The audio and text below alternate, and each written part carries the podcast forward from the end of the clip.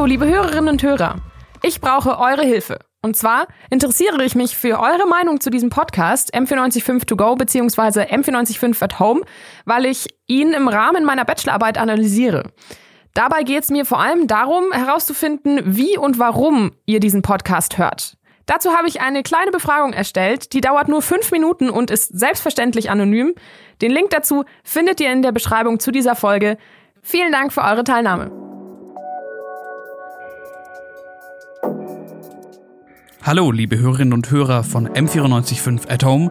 Es ist Freitag, der 1. Mai um 15.28 Uhr. Mein Name ist Moritz Batscheider.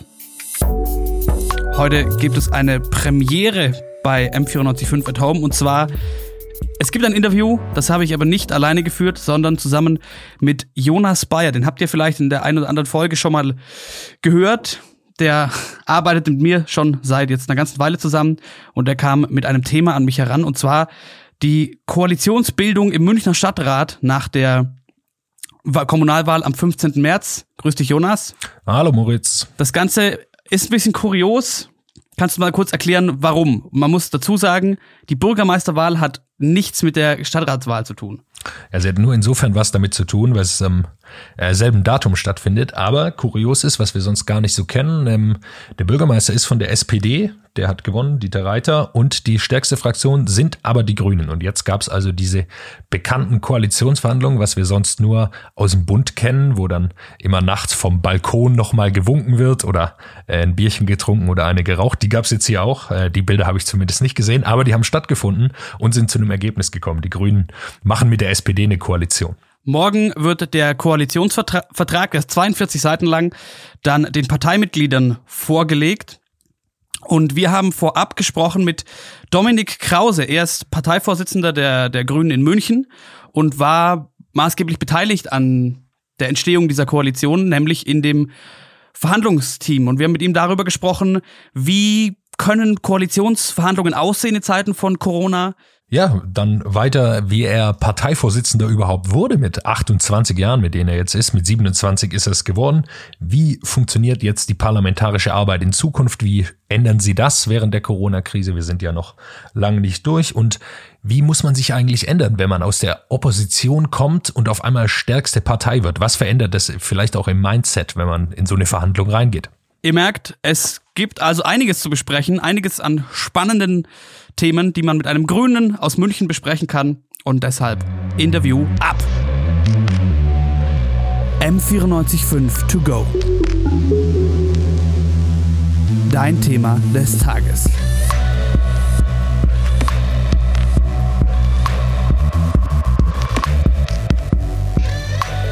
Dominik Krause, schön, dass es geklappt hat. Wir sehen direkt wieder einmal einen Interviewgast, der zu Hause sitzt und der sehr professionell ausgestattet ist mit einem Gamer-Headset. Hi. Die erste Frage, die sich mir gestellt hat, als wir uns mit dem Thema beschäftigt haben, der Jonas kam zu mir mit dem Thema, hey, Koalitionsbildung in Zeiten von Corona etc.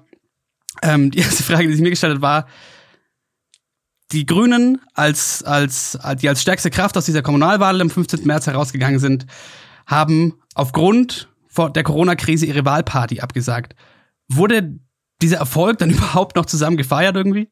Ähm, also es haben alle großen Parteien ihre Wahlpartys äh, abgesagt oder ich glaube sogar auch die nicht so großen Parteien haben es auch gemacht. Ähm, wir haben die Wahlergebnisse als Parteispitze gemeinsam verfolgt. Wir waren in ja, sehr, sehr kleiner Runde bei uns im Parteibüro und haben danach dann natürlich auch noch kurz äh, angestoßen. Aber was weggefallen ist, ist natürlich die Feier mit äh, all unseren Mitgliedern und allen Leuten, die äh, in den letzten Monaten viel Wahlkampf gemacht haben. Und das möchten wir gerne nachholen. Und werden wir auch nachholen, so wie es momentan aussieht, wird es zwar noch eine Weile dauern, aber wenn es dann halt im Herbst ist, dann äh, ist es eben halt in, im Herbst. Wir hatten es gerade schon das Thema Koalitionsbildung. Es wird eine grün-rote Koalition im Münchner Stadtrat geben. Und du warst Teil des Verhandlungsteams. Wie sieht denn die Arbeit eines Verhandlungsteams jetzt, vielleicht auch erstmal unabhängig von der, von der etwas besonderen Situation jetzt, aus? Was, was passiert da? Wie spricht man sich ab? Wie tritt man an die Leute heran? Also das allererste, was passiert, ist, dass es Sondierungsgespräche gibt. Ähm, da sondieren erstmal die verschiedenen möglichen Koalitionspartner, in welche Richtung das gehen könnte. Wir haben als Grüne Sondierungsgespräche geführt mit der CSU, die ja die zweitstärkste Kraft ähm, geworden sind, und mit der SPD und haben dann nach dieser ersten Runde Sondierungsgespräch festgestellt, dass äh, wir mit der SPD die größeren inhaltlichen Schnittmengen haben und haben dann mit der SPD die Koalitionsverhandlungen auch aufgenommen. Man kann sich das Ganze so vorstellen, dass es ein Verhandlungsteam ähm, gibt, ein Kernverhandlungsteam sozusagen. Das besteht üblicherweise aus den jeweiligen Parteispitzen und den Fraktionsspitzen. Also der Unterschied für diejenigen, die da nicht so genau drin sind, es sind ja immer sozusagen bei jeder Partei zwei relevante Akteure. Einmal die Fraktion, also die Personen, die in dem jeweiligen Mandaten auch sind, beziehungsweise dann die, die, die Gruppe, die Mandatsgruppe sozusagen anführen und eben die Parteiseite. Ähm, es waren bei uns dann vier Personen, nachdem wir eine Doppelspitze haben. Bei der SPD waren es äh, fünf Personen, da kam dann noch der Oberbürgermeister mit dazu. Und zusätzlich zu diesen Kerngruppen gibt es dann noch, meistens ist das so, bei uns war das eben auch so, verschiedene Fachgruppen, die eben zu einzelnen Fachthemen arbeiten. Also bei uns war das zum Beispiel der, der Bereich Klimaschutz oder es war der Bereich Mobilität oder auch Wirtschaft. Und da kommen dann die jeweiligen Fachpolitikerinnen und Fachpolitiker auch noch mit dazu. Und man spricht eben sehr dezidiert über die einzelnen ähm, Themen. Und am Ende steht dann, dass man die Sachen eben zusammenträgt ähm, und versucht aus diesen ganzen einzelnen Baustücken eine Koalitionsvereinbarung oder einen Koalitionsvertrag ähm, äh, zu, zu schmieden. Der kann länger sein oder der kann auch kürzer sein. Also die große Koalition, die, die in München letzt, die letzten sechs Jahre regiert hat, die hatte zum Beispiel gar keine richtige Koalition, sondern äh, eine Kooperation und hatte demzufolge auch nur eine dreiseitige Kooperationsvereinbarung. Und zwar ist wichtig, dass es eben keine lose Kooperation ist, gerade in Zeiten wie jetzt und gerade weil unsere Kritik an die Große Koalition auch war, dass sie sich eben häufig nicht einig waren und deswegen wichtige Themen in die Zukunft geschoben haben. Deswegen haben wir gesagt, wir möchten gerne eine Koalition bilden und haben uns deswegen auch tiefer in den verschiedenen Themen schon vorab auseinandergesetzt und äh, herausgekommen ist ein 42-seitiger Koalitionsvertrag, der jetzt am Samstag von den jeweiligen Parteien dann äh, abgestimmt wird. Ja, jetzt kann man natürlich sagen, also Du hast schon gesagt, ihr habt euch tief damit auseinandergesetzt. 42 Seiten ist natürlich eine Menge, aber ein Koalitionsvertrag kann natürlich nicht alles abdecken, was in der Zukunft passiert. Also sowas wie jetzt, äh, wie wir gerade erleben, eine Corona-Krise. Habt ihr versucht, da irgendwie noch quasi Offenheiten reinzubauen, also auf, auf neuere, um auf neuere Sachen äh, reagieren zu können? Der Koalitionsvertrag gibt ja vor allem einfach einen Rahmen äh, vor, äh, in welche Richtung man gehen möchte. Und natürlich ist klar, dass man da nicht alles zum einen bis ins letzte Detail auch schon festhalten kann. Also ähm, das Ausfüllen des Koalitionsvertrags passiert dann in den nächsten sechs Jahren in der Stadtratsarbeit. Äh, zu den Themen, die wir auch jetzt schon im Koalitionsvertrag festgehalten werden, die werden ja nicht nur, weil es in dem Koalitionsvertrag steht, sofort auf den Weg gebracht, sondern da müssen Anträge dazu gestellt werden, da muss es eine Stadtratsdiskussion geben, da gibt es dann auch äh, ja einen Austausch der verschiedenen Meinungen und dann gibt es eben irgendwann eine Beschlussfassung darüber. Und natürlich gibt es äh, Bereiche, die kann man nicht äh, ja, vorhersehen. Also wenn man uns vor einem halben Jahr gefragt hätte, äh, äh, wird es bald eine Pandemie geben, hätten wir das vermutlich auch nicht für wahrscheinlich gehalten. Ähm, aber das kann man natürlich dadurch, dass es so viele verschiedene Optionen gibt, nicht vorher wissen und demzufolge auch nicht in so einem Koalitionsvertrag festhalten. Also dazu kommt natürlich eben immer, dass man auch gemeinsam schauen muss, wie man auf das Tagesgeschehen ähm, reagiert. Und hier haben wir mit der SPD vereinbart, dass es äh, zum einen einen wöchentlichen Austausch geben wird, einfach für das normale Tagesgeschäft.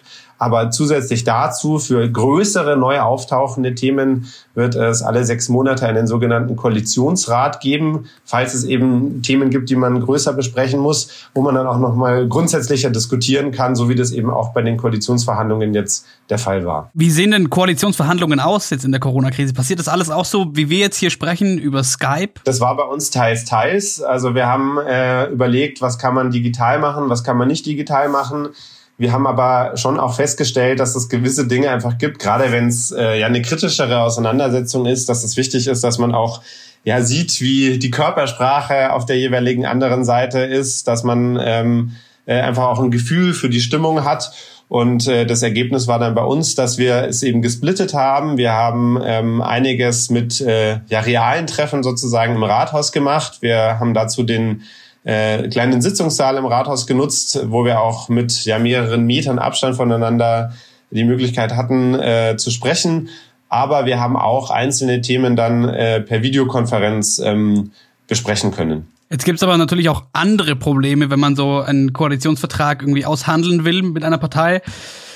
Und da möchte ich vor allem drauf, weil die Grünen und vor allem aber auch du persönlich in der letzten Legislaturperiode, in der du ja auch schon im Stadtrat saßt, ähm, teils recht deutliche Kritik an der SPD und an Dieter Reiter geübt hast. Unter anderem habe ich hier ein Zitat aus einem Interview von letztem Jahr. Dieter Reiter ist ein Oberbürgermeister der großen Worte und kleinen Taten.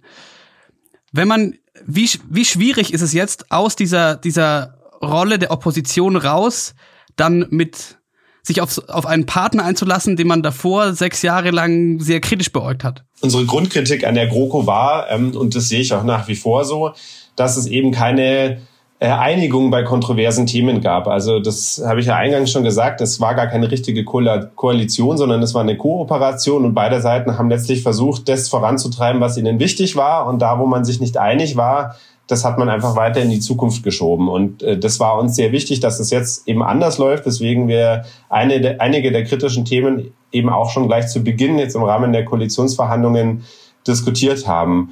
Und äh, natürlich ist es auch nach wie vor so, wir sind zwei unterschiedliche Parteien, zwei unterschiedliche Fraktionen, die die Dinge auch unterschiedlich sehen.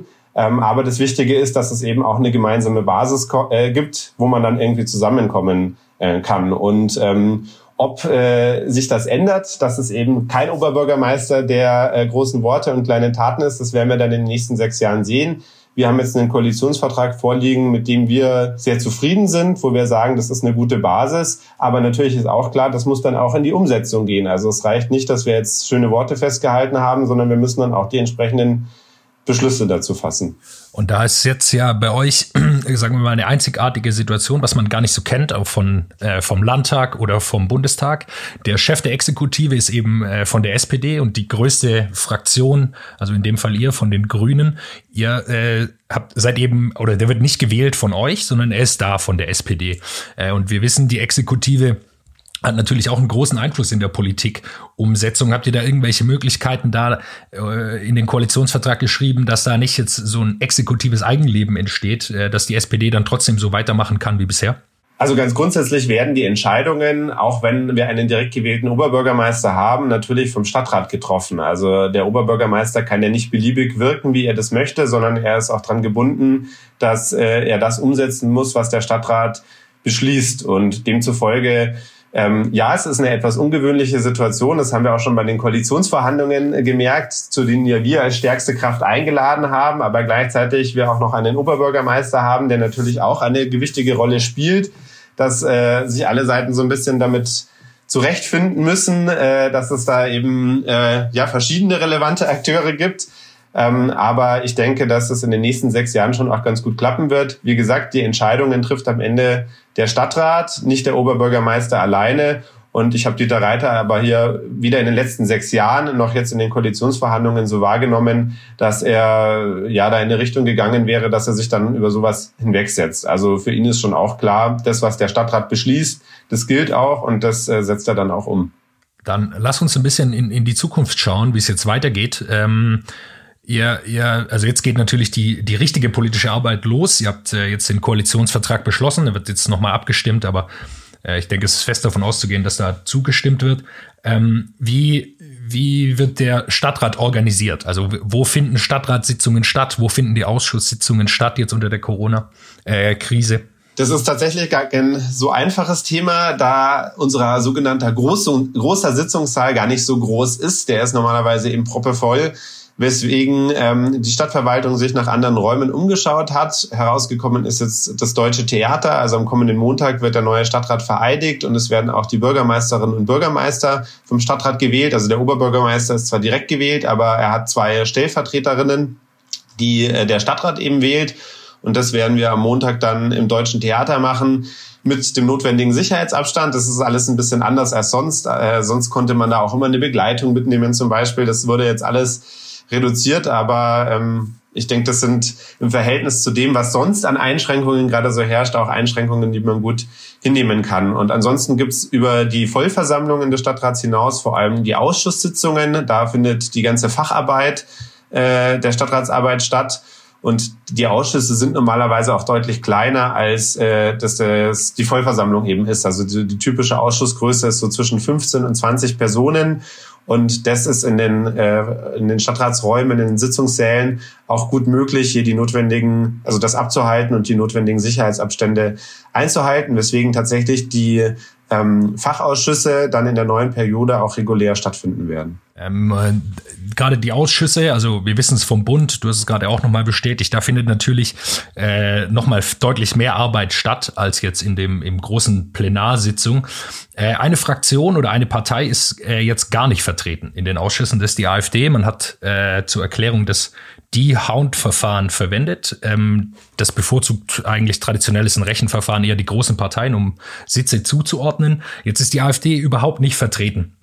Ähm, ist es aus deiner Sicht äh, demokratisch zu sagen, ja, eine Partei darf da jetzt gar nicht mit äh, in die Ausschüsse sitzen, sondern nur an der großen Stadtratssitzung teilnehmen? Also erstmal muss man ganz grundsätzlich sagen, dass die Frage, wie die Ausschüsse berechnet werden, ähm, nach unterschiedlichen Berechnungsverfahren eben erfolgen kann. Also es gibt zum Beispiel die Hond oder es gibt Hare Niemeyer und in der Wahl des Berechnungsverfahrens sind die jeweiligen Gremien komplett frei.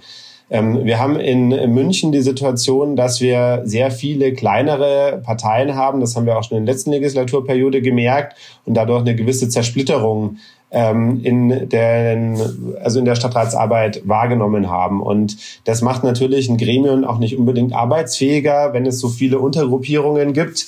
Ähm, und deswegen, oder also das war mit ein Grund oder eigentlich der Hauptgrund, warum wir gesagt haben, ähm, dass äh, wir die Hond hier sinnvoller finden, weil es eben diese Zers dieser Zersplitterung ein wenig entgegenwirkt. Ähm, dass die AfD jetzt keine ähm, Ausschüsse besetzt, ist ein Nebeneffekt, sag ich mal, der davon abfällt. Ähm, und ganz grundsätzlich, also wie gesagt, ich muss nochmal sagen, das war jetzt keine Entscheidung, die wegen der AfD so gefallen ist, sondern aus anderen Gründen so gefallen ist. Aber zu der grundsätzlichen Frage, wie geht man mit der AfD in dem Parlament um, muss ich ganz klar sagen, ähm, dass äh, natürlich sich die verschiedenen Parlamente an die rechtlichen Gegebenheiten halten müssen. Also die AfD ist meiner Meinung nach keine demokratische Partei, aber sie ist demokratisch gewählt und dadurch stehen ihr juristisch gewisse demokratische Rechte auch zu. Aber es gibt natürlich auch viele Dinge, die einfach, ich sag mal so, äh, der Usus sind, der normale, der in dem Parlament herrscht. Das ist sozusagen so ein bisschen ja Gewohnheitsrecht. Und da bin ich ganz klar der Meinung, wir müssen einer Partei, die ähm, äh, ja in großen Teilen eben nicht demokratisch tickt, nicht solche Rechte oder also Dinge, die, die ihnen nicht formal erst recht zustehen, sondern die einfach nur Gewohnheit sind, ähm, das muss man ihnen nicht zugestehen. Ähm, das äh, sind ja Diskussionen, die es auch auf anderen Ebenen schon gab. Äh, das, äh, diese Diskussionen gab es äh, im Bundestag, die Diskussionen gab es auf Landtagsebene und genau das Gleiche gilt für mich eben auch äh, in der Kommunalpolitik und bei uns im Münchner Stadtrat. Kommen wir mal zu dem, was du und die Grünen jetzt dann in der Legislaturperiode, die am Montag eben beginnt, zuvor haben. Und ich würde ganz gerne einsteigen ähm, mit äh, Studierendenthemen. Zum einen, weil wir für Studierende das Ganze hier machen, äh, hörerschaftsmäßig, und zum anderen, weil ich da heute auch über was gestolpert bin. Und zwar ähm, geht es um aktuelle Auswirkungen der Corona-Krise. Das trifft natürlich alle Gesellschaftsbereiche in gewisser Form. Jetzt habe ich heute früh selber was gehört, da hat sich die, ähm, die Bundesbildungsministerin Anja Karliczek dazu geäußert, wie man Studierenden vielleicht helfen kann, denen auch die typischen Studenten-Nebenjobs wegbrechen, Gastro etc. Ähm, da gab es auch eine, eine, eine Forderung der SPD auf Bundesebene zur, zur, zur BAföG-Reform und dann kam aber nein, äh, machen wir nicht. sondern wir arbeiten auch hier mit KfW-Krediten. Jetzt muss ich ganz persönlich sagen, als jemand, der studiert hat und Jonas als jemand, der noch studiert, finde ich kacke. So, also, dass man sich weiter, weiter verschulden muss da. Und die Frage ist, ob man auf kommunaler Ebene Gesellschaftsgruppen, wie zum Beispiel Studierende, anders unterstützen kann, als es der Bund vorsieht. Mhm. Also das ist leider ein gängiges äh, ja, Problem, sage ich mal, in der Kommunalpolitik, dass natürlich es gewisse Grenzen gibt äh, des Einflussbereiches. Und gerade jetzt bei den Auswirkungen der Corona-Krise liegt natürlich vieles auf Bundes- und auf Landesebene ähm, äh, von den jeweiligen Kompetenzbereichen. Ähm, Was auf kommunaler Ebene liegt, äh, sind ganz, ganz stark zum Beispiel Sozialleistungen. Ähm, da haben wir jetzt uns in den vergangenen Wochen und Monaten damit auseinandergesetzt. Es gab auch die Versuche, ähm, die äh, Wirtschaftsförderung in gewissen Punkten zu ergänzen, die es in den Programmen von Land und Bund gibt. Tatsächlich, soweit ich das bisher weiß, gab es keine dezidierten Diskussionen darüber, ähm, was äh, an Möglichkeiten für Studierende noch da ist, da da eben kaum Überschneidungen äh, zu der kommunalen zu den kommunalen Zuständigkeiten äh, da ist. Also das Thema BAföG äh, ist ganz weit weg, sage ich mal, eben von äh, der kommunalen Ebene. Aber gibt es alternative Möglichkeiten, um, um situativ für seine Stadt gerade, gerade, also ist ja jede Stadt auch anders, so von den, von den Rahmenbedingungen, die vielleicht für bestimmte Gesellschaftsgruppen geschaffen sind oder vielleicht werden können, was man, was man tun kann, um zum Beispiel Studierenden, die totale Krise haben, weil Online-Semester andere Kiste, aber vielleicht der Nebenjob bricht weg, sind wir auch beim Thema Wohnen und Mieten und so weiter, solche sozialen Gruppen zu unterstützen auf kommunaler Ebene, unabhängig jetzt davon, was auf, auf, auf Bundesebene oder Landesebene passiert? Mhm. Also wie gesagt, auf kommunaler Ebene hängt vor allem viel äh, im Bereich äh, sozusagen Sozialleistungen nochmal mit dran. Ähm, da geht es dann zum Beispiel um Beratungsangebote, falls, äh, aber das betrifft jetzt nicht Studierende im Speziellen, sondern ganz allgemein, falls wirklich irgendwo ähm, ja, Depressionen zum Beispiel ausgelöst werden, dadurch, dass man weniger rausgehen kann und so weiter. Ähm, und hier gab es Überlegungen, diese Angebote zu verstärken. Und was auch auf städtischer Ebene liegt, ist natürlich die ganze Frage, wie geht man mit dem Thema ähm, Wohnungslosigkeit ähm, um. Das kann natürlich äh, momentan dann auch eine Folge sein, dass äh, durch fehlende Nebeneinkünfte zum Beispiel ähm, äh, Probleme da sind, dass äh, man seine Wohnung nicht mehr bezahlen kann. Ähm, und hier hat die Stadt auch gesagt, dass sie versucht, äh, das ja so stark abzufedern, äh, wie es möglich ist. Also dass bei den städtischen Wohnungsbaugesellschaften zum Beispiel ähm, Mieten ausgesetzt werden, falls das notwendig ist äh, und falls tatsächlich Leute ihre Wohnungen verlieren. Das gilt aber auch ganz allgemein. Versucht natürlich die Stadt auch allen Leuten das Recht auf eine Wohnung zu garantieren und da Abhilfe ähm, zu schaffen. Das ist was, was eben immer, was die Stadt immer tut, was jetzt vielleicht nochmal speziell ähm, äh, wo es speziell nochmal einen höheren Bedarf gibt. Wir haben hier vor zwei Wochen, glaube ich, mit einer Vertreterin vom äh, Frauenhaus äh, in München, von einem der Frauenhäuser in München, äh, gesprochen.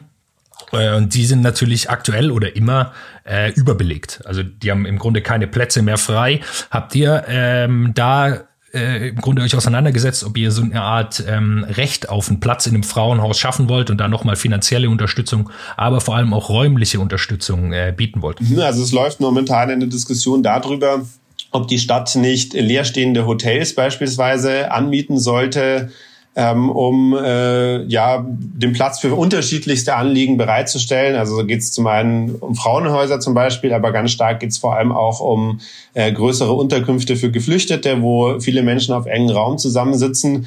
Äh, und die Überlegung ist, dass es sinnvoller wäre, das zu entzehren, vor allem nachdem ja momentan eben der Platz durchaus da wäre, weil zum Beispiel die Hotels ähm, leer stehen. Der Prozess, der ist noch nicht abgeschlossen. Ähm, aber ich denke, dass äh, der Stadtrat sich da auch sehr zeitnah damit auseinandersetzen wird. In Berlin haben wir das schon gesehen. Äh, die Stadt Berlin hat schon ein Hotel angemietet. Äh, das ist natürlich aber nur eine kurzfristige Lösung in der Krise, jetzt Hotels anzumieten, muss man sagen. Gibt's auch versucht man die Debatte auch schon weiter zu drehen auf, ein, auf eine langfristige Sicht, dass man nochmal äh, städtische Wohnungen bereitstellt, um eben solchen Frauenhäusern noch einen größeren äh, Spielraum zu geben, äh, bedürftigen Frauen und Kindern äh, da einen Platz zu geben. Also das ist ja wieder eine Diskussion, die es auch schon vor Corona gab. Es gibt ganz viele äh, Bereiche, wo wir letztlich äh, ja Raum benötigen. Das ist vor allem auch immer Wohnraum. Ähm, aber es ist natürlich auch Raum für ähm, Projekte, die wir als Stadt äh, wichtig und äh, notwendig finden. Das Problem, das wir in München haben, ich glaube, da erzähle ich euch nichts Neues, ist, dass wir halt einfach eine große Raumknappheit haben und auch die Stadt ähm, große Probleme hat für Projekte, die sie eigentlich sehr gut und wichtig findet den notwendigen Raum zu finden. Äh, die Stadt versucht es, da wo sie es kann. Es äh, dauert aber, wenn man ehrlich ist, äh, häufig einfach eine ganze Zeit lang. Und ich fürchte, daran wird sich auch nach der Corona-Krise nichts Maßgebliches ändern können, weil nun mal eben nicht unbegrenzt Raum äh, zur Verfügung steht. Was wir natürlich langfristig versuchen, ist, dass äh, mehr gebaut wird äh, und dadurch neuer Raum ähm, entsteht. Das ist zum Beispiel eine Diskussion, die wir gerade im Münchner Norden und Nordosten äh, ganz massiv führen, wo es auch vor Ort dann gewisse Widerstände gibt, weil äh, es natürlich dann auch wieder Anwohnerinnen und Anwohner sagen, äh, Anwohnerinnen und Anwohner gibt, die sagen, ja, wir wollen aber hier lieber äh, unsere Felder noch behalten. Äh, wir wohnen zwar in der Großstadt, aber das gehört für uns auch zu einem Lebensgefühl dazu. Ähm, und äh, das ist keine ganz einfache Diskussion, bei der ich auch die jeweiligen Anwohnerinnen und Anwohner verstehe, wo wir uns jetzt aber im Rahmen vom Koalitionsvertrag auch ganz klar in die Richtung geeinigt haben, dass wir diese Neubauprojekte im Rahmen der städtebaulichen Entwicklungsmaßnahmen, heißt es, also kurz SEM, auch angehen wollen und umsetzen wollen und eben auch entsprechend genug neuen Platz schaffen wollen, sowohl für Wohnraum, aber eben auch für andere Projekte. Wir haben in München ähm, die Sondersituation, dass, also was heißt die Sondersituation? In jeder Stadt gibt es natürlich Begrenzungen, wie hoch gebaut werden darf. In München ist es äh, gar nicht so hoch. Äh, wollt ihr da rangehen, um quasi nochmal Platz obendrauf zu schaffen? Genau, wir haben in München einen Bürgerentscheid gehabt, der besagt, dass kein Gebäude innerhalb des mittleren Rings, äh, ist es glaube ich, höher sein darf als die Frauenkirche man muss, also diese Frage wird momentan äh, diskutiert. Äh, man, sage ich mal, wagt sich da ganz vorsichtig ran. Also letztlich alle Parteien gehen gerade in, so in die Richtung, naja, wir gucken uns jetzt mal einzelne Projekte an und schauen, was dann, also wie das angenommen wird, wie das wirkt. Man muss aber auch dazu sagen, diese Hochhausfrage löst überhaupt nicht die äh, Problematik der fehlenden, des, des fehlenden Wohnraums. Das liegt daran, dass ähm, sobald wir höher bauen als ich glaube acht Stockwerke, das Bauen maßgeblich teurer wird wegen des Brandschutzes und eigentlich kein bezahlbarer Wohnraum mehr entstehen kann. Und deswegen ist unser Ansatz vor allem, dass wir wir wollen höher bauen, aber wir wollen eben äh, in diesem Rahmen höher bauen. Also eben statt dann ein, zwei Stockwerke zu bauen, wollen wir vier bis acht Stockwerke bauen. Das gilt eben auch für die großen ähm, Neubauprojekte. Kommen wir nochmal zur, zur aktuellen Situation und zur Corona-Krise. Das hat natürlich auch ganz krasse wirtschaftliche Auswirkungen auch auf eben Kommunen und Städte. Und man muss natürlich haushaltstechnisch jetzt irgendwo zurückstecken, wahrscheinlich auch Schulden aufnehmen. In dieser finanziell prekären Situation, was ist das Projekt, was jetzt vielleicht für dich ähm, die höchste Priorität hast, wo du sagst, okay, und wenn nur bedingt Geld da ist, dann geht es als erstes da rein. Ich würde da jetzt nicht verschiedene Projekte von vornherein schon gegeneinander ausspielen. Also der Stand momentan ist, dass wir noch gar nicht wissen, wo genau es hingeht. Also wir können immer, oder wir bekommen immer wieder Einschätzungen vom Stadtkämmerer, ähm, was die finanziellen Auswirkungen der Corona-Krise auf die Kommune sind. Das ist aber natürlich noch nicht abgeschlossen. Und dazu kommt dann natürlich auch nochmal die Frage, dass in Berlin momentan eine Diskussion läuft, ähm, inwiefern der Bund auch die Kommunen finanziell unterstützt. Also das muss man ja auch sagen. Es werden gerade wirklich milliardenschwere Hilfsprogramme für große Wirtschaftsunternehmen aufgesetzt äh, und für die Kommunen bisher noch nicht. Ähm, gerade Kommunen, die über nicht äh, so große finanzielle Möglichkeiten verfügen, für die ist das ein großes Problem, weil die Kommunen eben viel Grundleistungen zur Verfügung stellen, die dann eben wegfallen würden. Ähm, und da wird man erstmal noch abwarten müssen, was da überhaupt rauskommt. Und sobald wir dann eben wissen, wo wir genau stehen, werden wir dann eben schauen, ähm, wie genau, äh, wie genau wir damit umgehen. Ähm, aber auch da muss ich sagen, würde ich jetzt nicht vorneweg schon eine Priorisierung vornehmen, ähm, sondern das muss man sich dann eben im Detail anschauen, wenn äh, wir wissen, wie die finanzielle Lage ist. Was man vielleicht ganz allgemein sagen muss, was uns sehr wichtig ist, ist, dass wir natürlich ähm, keine Abstriche da machen wollen, wenn es darum geht, äh, Münchnerinnen und Münchnern ähm, zu helfen, und zwar ganz allgemein, also die ganz regulären Leistungen, aber insbesondere haben wir eben auch im Auge, dass äh, wir auch jetzt vielleicht noch ausweiten müssen, eben städtische Hilfsprogramme für Münchnerinnen und Münchner, die durch die Corona-Krise ähm, stark betroffen sind. Man sieht jetzt überall, für euch ist es ein Ziel, bis 2025 äh, die Stadt quasi für den motorisierten Individualverkehr freizumachen. Ähm, man sieht es in anderen Städten, es werden neue Radwege gebaut, äh, auch äh, zu Lasten von Autofahrern, also Autospuren werden teilweise weggenommen. Steht es für euch jetzt auch weiterhin auf der Agenda, da auszubauen und auch den Autoverkehr einzuschränken? Klar, also die Mobilitätswende war eine der, eines der Hauptthemen im Wahlkampf, das äh, auch alle München, also die Münchner und Münchner viel beschäftigt hat und alle Parteien viel äh, beschäftigt hat. Und da ist für uns jetzt eben auch klar, dass da jetzt wirklich äh, was vorangehen muss. Ähm, und ich denke, dass das auch Dinge sind, die man äh, auch während Corona oder trotz Corona ähm, machen kann. Ich meine, man sieht ja in vielen anderen Städten gerade schon, dass sogenannte Pop-up Bike Lanes äh, ähm, entstanden sind und so ein bisschen auch eine Diskussion nochmal verstärkt worden ist. Wie gehen wir denn eigentlich mit dem öffentlichen Raum äh, um? Was möchten wir da haben? Ähm, und äh, ich denke, da kann man in München auch gut ähm, dran anknüpfen. Und äh, ja, also eins der großen Themen ist zum Beispiel eben die autofreie ähm, Innenstadt. Äh, da stellen wir uns nicht vor, dass von heute auf morgen die ganze Innenstadt sozusagen autofrei wird, sondern wir wollen erstmal mit der Altstadt starten und wollen dann uns stückweise verschiedene äh, Bereiche rund um die Altstadt anschauen und uns da sinnvolle Mobilitätskonzepte überlegen. Also autofrei bedeutet ja nicht, dass da wirklich gar kein Auto mehr fahren wird. Es gibt ja auch äh, einen Verkehr, der, der sich nicht vermeiden lässt. Also ich sag mal zum Beispiel ein Lieferverkehr oder ähm, äh, ältere Leute, also oder mobilitätseingeschränkte Leute, die müssen ja auch irgendwie noch weiter vorankommen und da muss man eben überlegen, wie kann man das weiterhin gewährleisten und trotzdem, das ist ganz klar, da wollen wir hin, den öffentlichen Raum umverteilen. Und dann der zweite große Brocken ist dann natürlich äh, das Thema ähm, Umsetzung des Radelentscheids. Also wir haben äh, zigtausende Münchnerinnen und Münchner gehabt, die eben diesen Radentscheid unterschrieben haben, wo es um äh, einen Altstadtradelring ging, wo es um äh, breitere Radelwege ging, wo es um sichere Radelwege auch ähm, ging. Und äh, da hat sich ja schon in der alten Legislaturperiode ein bisschen was getan. Und das möchten wir jetzt nochmal verstärken und äh, beschleunigen, unter anderem dadurch, dass ein Mobilitätsreferat gegründet wird, das sich dann maßgeblich um die Verkehrswende auch äh, kümmern wird. Kommen wir nochmal zu dir hinten raus. Ähm, jetzt bist du ja auch noch nicht so alt.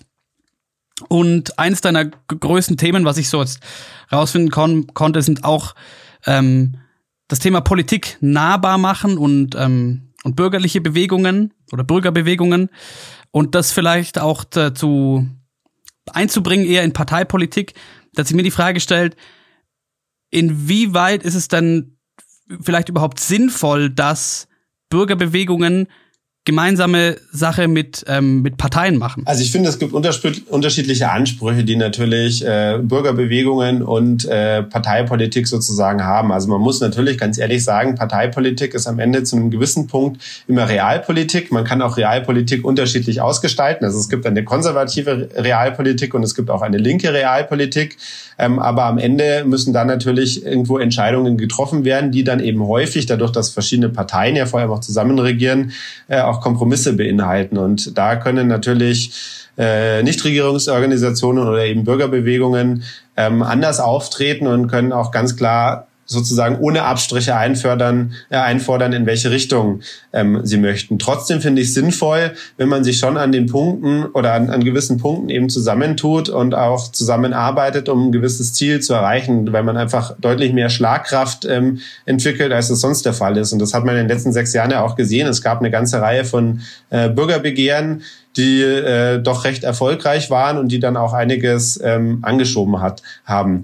Ich finde aber ansonsten auch wichtig, also wenn man darüber spricht, wie kann man irgendwie ja Politik wieder in Anführungszeichen nahbarer machen, dann finde ich, muss man auch versuchen, politische Entscheidungsprozesse besser zu erklären und unmittelbar in die politischen Entscheidungsprozesse auch wieder Leute mehr mit einzubinden. Und zwar auf den unterschiedlichsten Ebenen. Also das ist, sage ich mal, ganz allgemein, ähm, dass man deutlich ansprechbarer ist. Ähm, wir haben in den letzten sechs Jahren zum Beispiel versucht, ähm, in den verschiedenen Stadtteilen, da gibt es schon verschiedene Möglichkeiten, sich einzubringen, aber die nochmal zu verbessern. Also dass äh, die Formate, die es gibt, einfach nochmal ein bisschen, wie soll ich sagen, ansprechender gestaltet werden und da vielleicht nicht dann zwei Stunden Vortrag sind, bevor ich überhaupt mal irgendwie selber auch was sagen darf.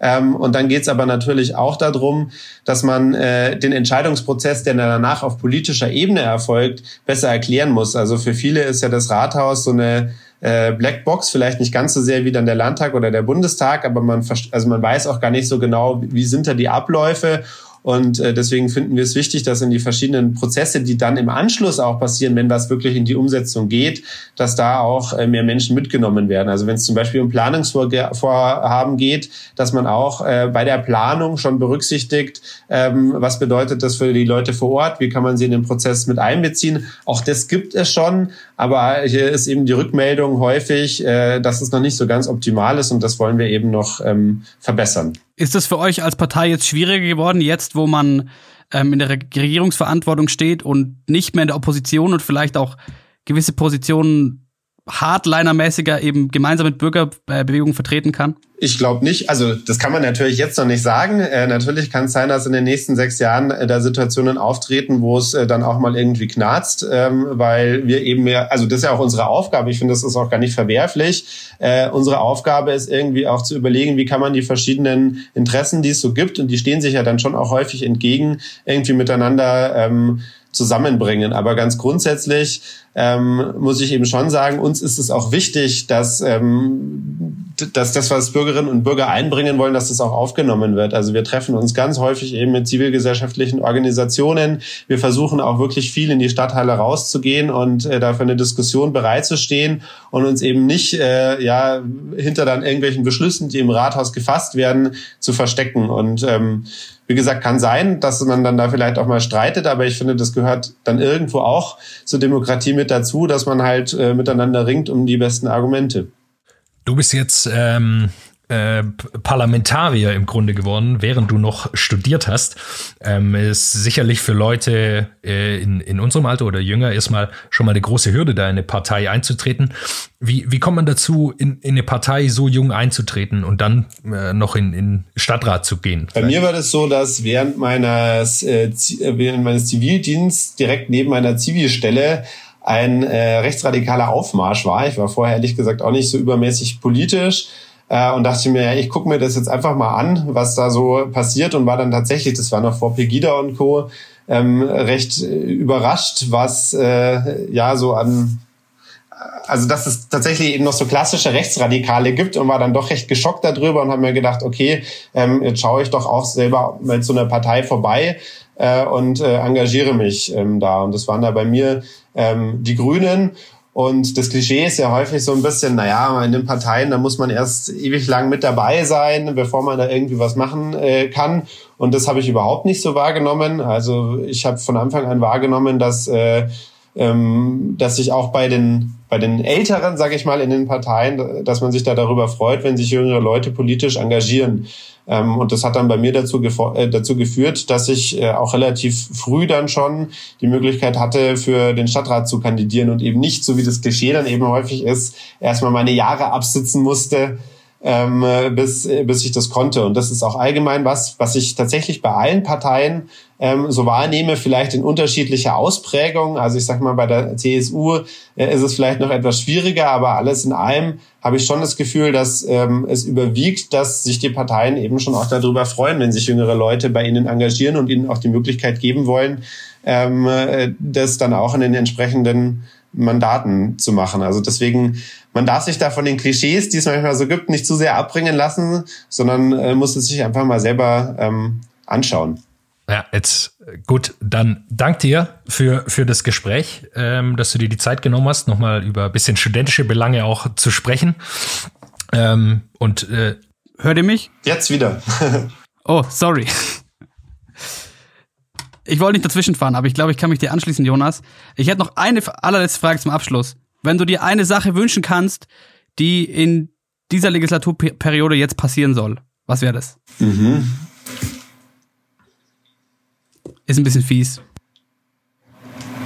Also es ist tatsächlich eine schwierige Frage, weil es natürlich wichtig, viele wichtige Dinge gibt. Ähm, aber wenig überraschend ist natürlich bei uns Grünen schon eines der wichtigsten Themen äh, das Thema Klimaschutz, das ja auch am allermeisten drängt.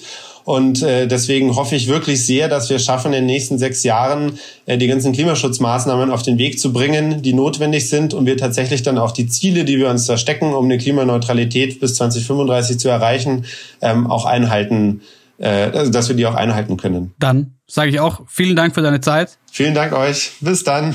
Ciao. M945 to go.